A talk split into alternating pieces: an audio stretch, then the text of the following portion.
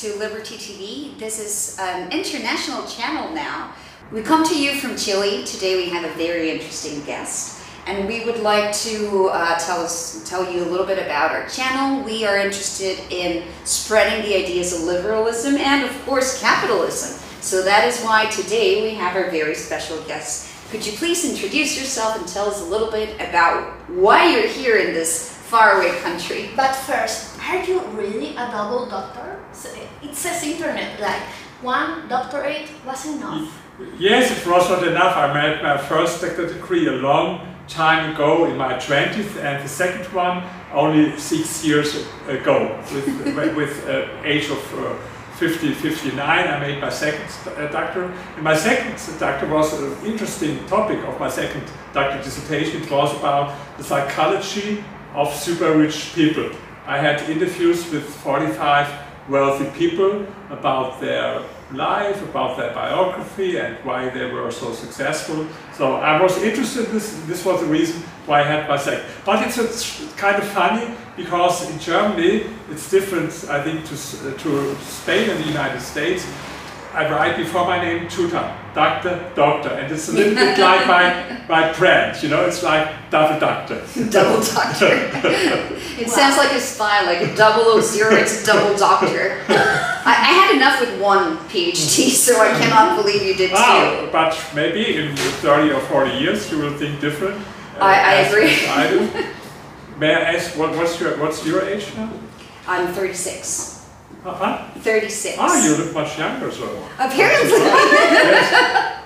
No, no, no. I've, I've, I've been studying for a while already. But you have a long time now for to do your second doctor, if you like. Well, thanks to capitalism, we'll live to about 90 years now, don't we? so can you tell us a little bit more about you and how you came to write the book that you're promoting for Latin America? Yes, uh, absolutely. Um, this is now the beginning of my tour, so I will go to Uruguay, to Paraguay, to Argentina, and in the end to Brazil, where it's a big libertarian uh, conference. And I always wanted to go to Chile on different, different, uh, different reasons. First of all, when I wrote my book, I, I read a lot about uh, history, uh, of, of, Chile, what happened in the time of Allende and Pinochet and, and after this. And this was very interesting for me, but, but of course, if you read so many about the country, it's interesting to see them to meet. The next reason is that I have a girlfriend in uh, Germany and since a couple of years, and she's from Chile. She's here from Santiago, oh, Chile. And I speak always English with her. She's just start to learn German. so, uh, what can you say about your book? Yeah. Yes, this is the book Why Capitalism is not the problem, but the solution. And I know for a lot of people, capitalism is a dirty word with a negative connotation. They don't like capitalism. They heard capitalism is to blame for everything, for everything bad happens even in your life as a person. Of course, it's uh, for poverty, for inequality, for hunger, for climate change, and for wars and for fascism and for sexism and so for everything. So, but I have a different approach. This is not a book about theory. I, you know, I'm an historian. This is what I studied, history. And I looked in history, what happened, and I started to compare countries that I can compare.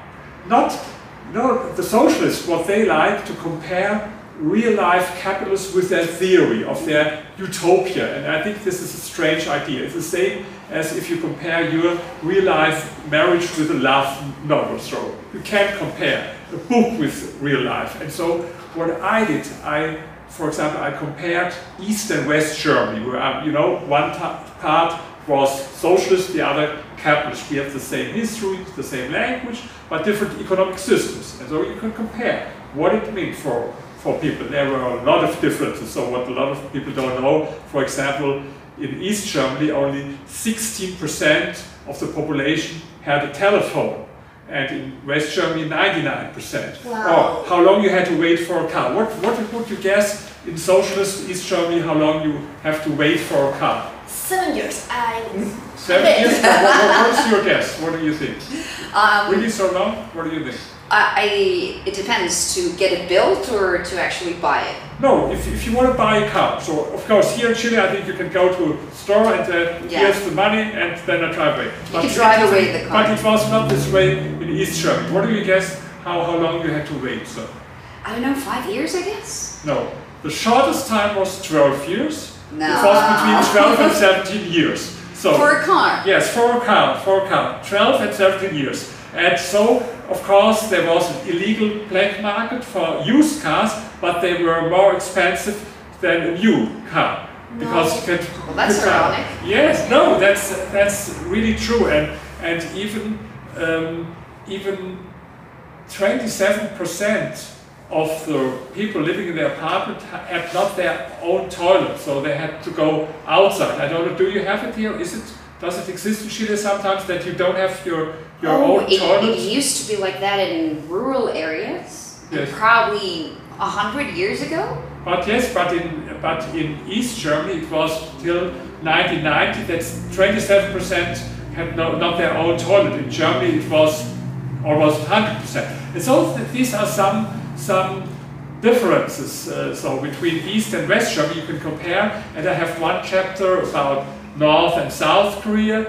And what a lot of people don't know in the 60s North and South Korea were one of the poorest countries in the world, as poor as the poorest countries in South Africa. Then, you know, North Korea with planned economy, socialism, even today people are so starvation and so not only political uh, oppression, this is one thing, but on the other hand, their standard of living is so so low. And in South Korea, I've been there to promote the book because it was always also published in South Korea.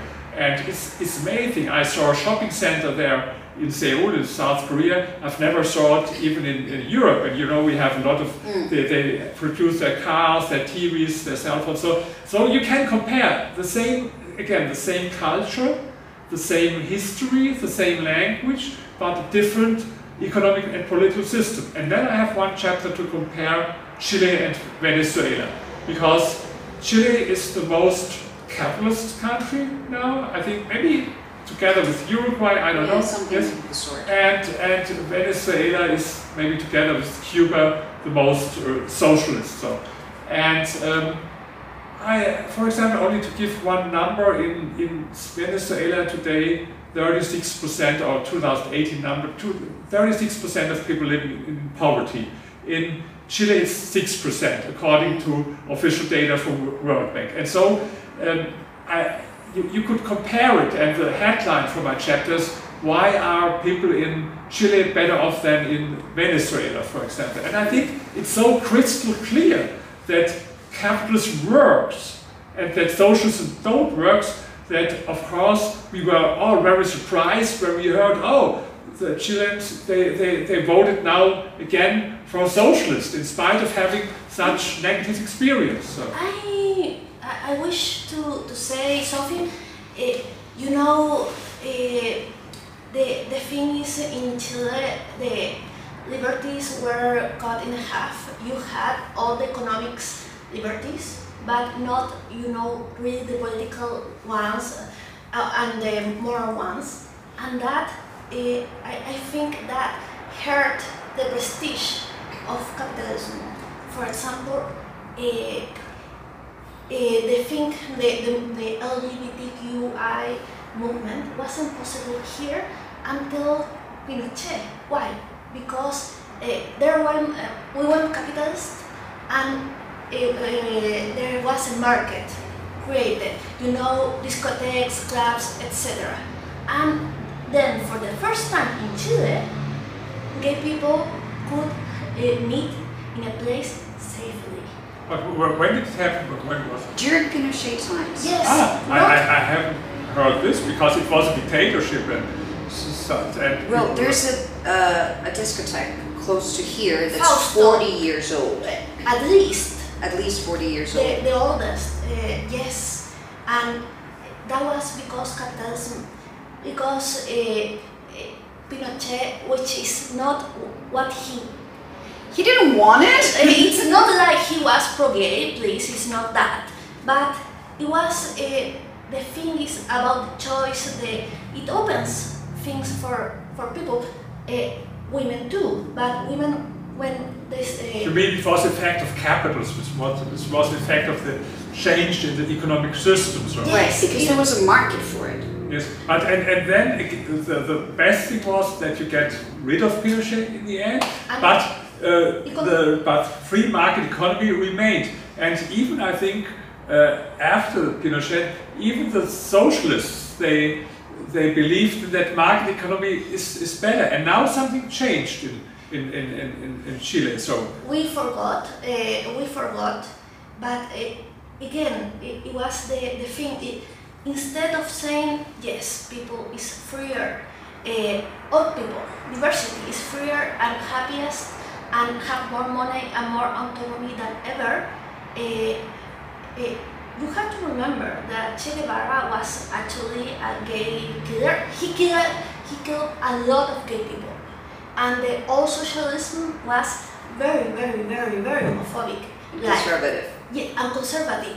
So now it rebranded it like we are the, you know, the providers of freedom and happiness for people and, and diversity. And diversity and capitalism is evil and wants to you uh, to be a great worker like and have no life, which is a, a lie. But you know, capitalism haven't we we don't sell it correctly. Yes, because the thing is not uh, it's not the money, it's what the money makes possible, which is happiness, you know, autonomy, freedom and, in and, general. And when you curtail that, it's like you take the best of, of the cake. You just leave the floor there and not make it. It could be it's that. It, the, the people say, yeah, okay, liber, economic liberty is fine, but the rest of it, not good. So it really, uh, you know, destroy the prestige of free market capitalism. I know because I have read and I have investigated uh, and I can show you the sources of what I'm saying about the LGBTQI people in Chile. But uh, I to read a 800 page book to find out. It's not something you find. It, or it's easily. Yeah, it's it's weird that in the world it seems that capitalism is supposed to be this oppressive force, but we know that the more capitalist or more liberal the country is, the more personal freedoms there are. And what, what Beatriz was saying at some point is that um, these idols from the socialist world, as is Che Guevara, which I presume you're aware of. Sure. He was a raging homophobe. Yes. He was known for murdering gay people. Yes, and a lot of people don't know because they associate socialism with this kind of freedom or not, and they, associate, and they associate capitalism with the contrary. This is a little bit stupid because it's uh, it's a good point. I never thought about it. Just I never thought, and uh, even I, uh, to be honest, I know a lot about Che Guevara, but I didn't know that he was so uh, homophobe. Uh, he was called the Mataputos del Malecón. It's like the gay killer of the Malecón eh, of the coast. Of the coast, yes. It's a very contradictory thing, and it's sad that socialism, or at least like claimed all of these personal freedoms that were actually made possible. So it, it seems it seems they're much better in PR and in propaganda than we are. Because, because I'll tell you another thing I have in my in my book. A lot of people think they blame capitalism for for hunger and for poverty, for example. But the, fact, but the fact, 200 years ago, before capitalism, 90% uh, of the worldwide population lived in poverty. Today it's 10%. This is because of capitalism. But if we ask people what is bad with capitalism, yes, capitalism means a lot of people have hunger in the world or it's starvation. So you see, it's a great, absolutely the, the biggest PR of success it's for amazing. socialists and the same what you uh, what you mentioned. So, why do you think that a country that was well known for being like the basically the lab rats for neoliberalism, like everybody outside of Latin America studied this country as a beacon of neoliberalism. Yes. Why do you think, from your point of view, that we decided, not us, ah. but a lot of the country decided to turn back into state, in, into a bigger state and socialist ideas? maybe I have not the final answer, but, but one aspect is you see also in other countries that people forget why they were successful. It happens now in China. I will tell you a little bit about China because it's similar. Um, 1981, uh, 88% of people in China lived in extreme poverty. 88%. Today it's less than 1%. So it's, it's amazing. And why is that? Because they introduced private property and more free market elements. And so uh, they have this uh, success. But people forgot about it now in China. They go back to have more state. And this, you can see it happens very often in history that people forget sooner or later why they were successful. Even in Korea, you had for some years a more leftist government, maybe not so much leftist as you have now in Chile, but to give you a little bit hope, now they now they elected again a pro-market. Okay. So in, in South We can bounce back. So, so it, it, it, it can happen, but I, this is the reason why I write these books about history because people forget, and the, the, the terrible thing is that at school, where people should learn it, where teachers should tell them about history, that they don't tell them. They tell them a lot about the, the capitalism, but they don't, don't tell them anything about socialism. And this is not, not only, I'm not talking about socialism like it was in East Germany or in Soviet Union, even what they call democratic socialism. Like uh, some people say we want to have something as in Sweden. For example, I heard here are some people in say, okay, we want to have a system similar as in the Scandinavian countries. Isn't that a myth? No, because this was socialism, yes, but it's not, it's 50 years ago. They don't know about history. It was in the 70s. They had their kind of democratic socialism, but it was an absolute disaster. It was a total disaster there in, in, Sweden. And I write in my book about this. And then people in Sweden were so clever, they abolished it, they changed it. They, they got back to more economic freedom. And so that, and today, uh, there's an index of economic freedom from Heritage Foundation. They compare all countries in the world. You can call this the capitalism scale, how capitalist they are. At the top are countries as uh, Australia, New Zealand, Switzerland, and so and in the end it's like Venezuela, uh, Austria, and so. And uh, according to this ranking, Sweden or Denmark are today more capitalist than the United States, as the United States. But most people don't know it because uh, it's true. 50 years ago, it was, but a lot of things happened, and this is what I want to say. A lot of people don't know enough about history, and they don't know it at school. And this is the reason why I'm writing my books, and I have this lectures about my books to, to, teach people something about history, not about theory, because socialists, they always love to discuss about their utopia from perfect society and their theory and their books, but I don't like so much to discuss about theory. I like because history history can teach us a lot of lessons, but we have to know about it. And and a lot of people don't know anything about history. So I'm a historian, this is the reason why I, uh, is why I was so interested in what happened in, in uh, Chile. I think that democracy doesn't sell itself and capitalism doesn't sell Yes. itself. Once you're in it, you're fine, you're becoming more prosperous, and they forget to brand this. Like the people who are trying to make the market freer or, or uh, like elevate personal freedoms, they forget to do a PR campaign. Yes, but, but I think this has some reasons, but one reason is look, entrepreneurs who should get capitalism, they have to work all over the day for their business. So, and um, and even workers or employees, yes, they have to work. They have a hard day to work, and maybe in the evening they want to have a little bit some pleasure watching TV, being with family. So, but the leftists, the intellectuals, all the same time to read their books, to write uh, this, their articles, to have their just because they are paid by taxpayer. They live from taxpayer money. So and so they have all the day time to spread their, their, their messages, and this is the difference. While other people are working and they live from this, with other people from the taxpayers' money, and so they have more time, and it's their, it's their skill. But uh, for 15 years of my life, I was an entrepreneur, so I have also this experience. I live in two worlds: the, the world of no scholar, being intellectual, and I was 15 years entrepreneur. But this is very rare. It is most, rare, uh, yes. Intellectuals usually they are not entrepreneurs. Entrepreneurs usually they are not intellectuals. It's not their thing to, to express themselves. And I can both things, and so I You have use the best of both worlds. Yes. So you wanted to ask about the Yes, you, you had a, it was very good. You show us that Chileans really don't love uh, capitalism, eh, in, even in comparison with the rest of the con- with many other countries. Yes. Yes, it's like we are a very cruel mistress. Like, Yeah, we're the cruelest mistress to the person who was.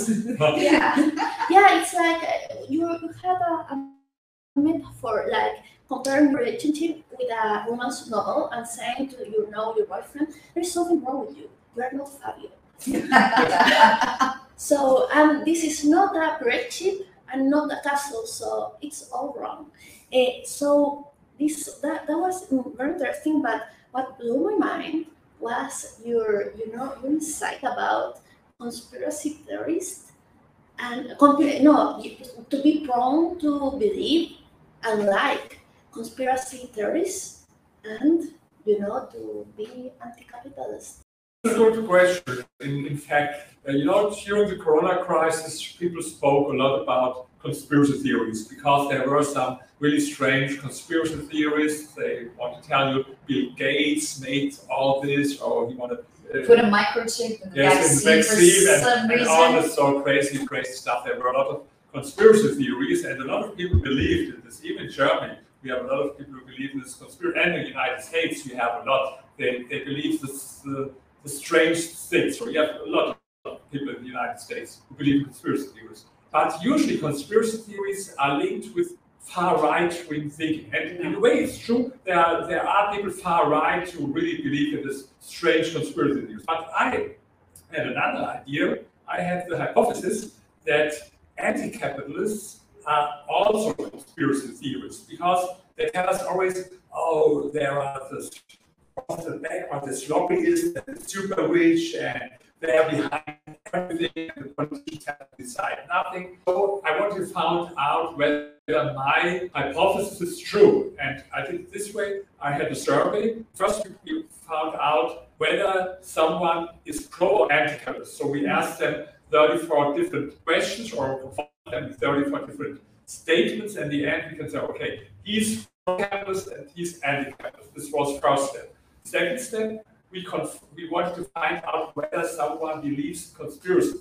Confront them with two questions, or not with two statements. The first statement was politicians decide almost nothing, they're only puppets uh, from other forces in the background. And the next statement was um, you can only understand politics if you know that everything is according to a secret plan that no one knows. So, so this is typical for conspiracy theories. They believe that everything is according to a secret plan, that politicians are only uh, uh, puppets. So, and then we could find out whether pro or anti-capitalists uh, support of these statements.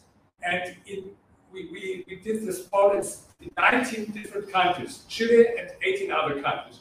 And in each of these countries, favor to conspiracy uh, theory, uh, anti-capitalists, of course, were more in favor of conspiracy theory than pro-capitalists. And so I proved it, anti-capitalism is a conspiracy theory because, and and they have also some other things in common.